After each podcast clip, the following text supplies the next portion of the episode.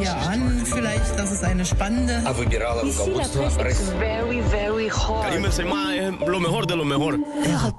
C'est la revue de presse internationale et on file tout de suite aux États-Unis. Bonjour Alexis Guilleux. Bonjour. Qu'est-ce qui fait l'actualité chez vous?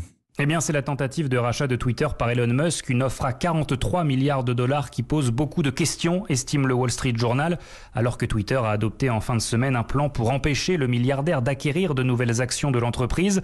Le patron de Tesla aimerait notamment que le réseau social assouplisse sa politique de modération.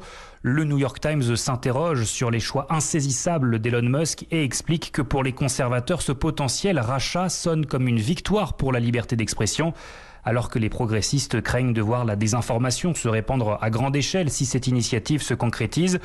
Une méfiance illustrée par un éditorial du Washington Post titré Espérons qu'Elon Musk ne remporte pas son offre pour Twitter. Les dirigeants des réseaux sociaux ont compris ces dernières années que leurs produits peuvent être utilisés pour harceler les gens ou pour manipuler des élections. Un retour en arrière serait donc une erreur, estime le quotidien. Merci Alexis Guilleux à Washington pour Europe 1 direction la Chine à présent. Bonjour Sébastien Lebelzik. Bonjour. On va parler économie, j'imagine. Alors à la une de l'actualité aujourd'hui en Chine, les chiffres de la croissance au premier trimestre bien meilleurs que prévu, souligne l'agence officielle chinoise.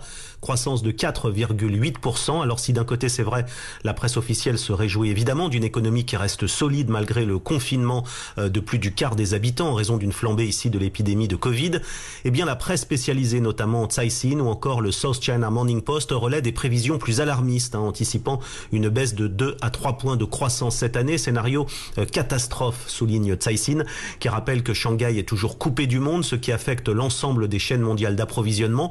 Le quotidien communiste Global Times assure lui que plusieurs usines comme celle de Tesla devraient réouvrir en partie dès cette semaine, mais qu'aucun véhicule ne sera exporté vers l'Europe ce mois-ci. Merci Sébastien. Enfin, nous partons à.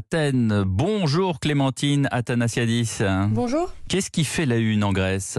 Ici, la presse s'intéresse aux différentes options qui permettraient de se détacher du gaz russe dont la Grèce dépend à 40%. Le pays aspire à produire du gaz naturel, reprend le quotidien Café Mérini. C'est en effet la volonté du gouvernement conservateur au pouvoir. Le Premier ministre a annoncé le lancement d'opérations d'exploration gazière avec un intérêt majeur pour les fonds marins, précise Café Mérini. L'objectif fixé à fin 2023 est d'établir les possibles gisements exploitables en Grèce. Et toujours dans l'optique d'élargir l'approvisionnement énergétique du pays, la principale compagnie d'électricité va doubler sa production de charbon pourtant très polluante. Ce regain d'activité vient anticiper une potentielle interruption de livraison de gaz russe, écrit la version grecque du Huffington Post. Le gouvernement engagé à sortir du lignite doit aussi répondre à l'explosion du prix du gaz et de l'électricité.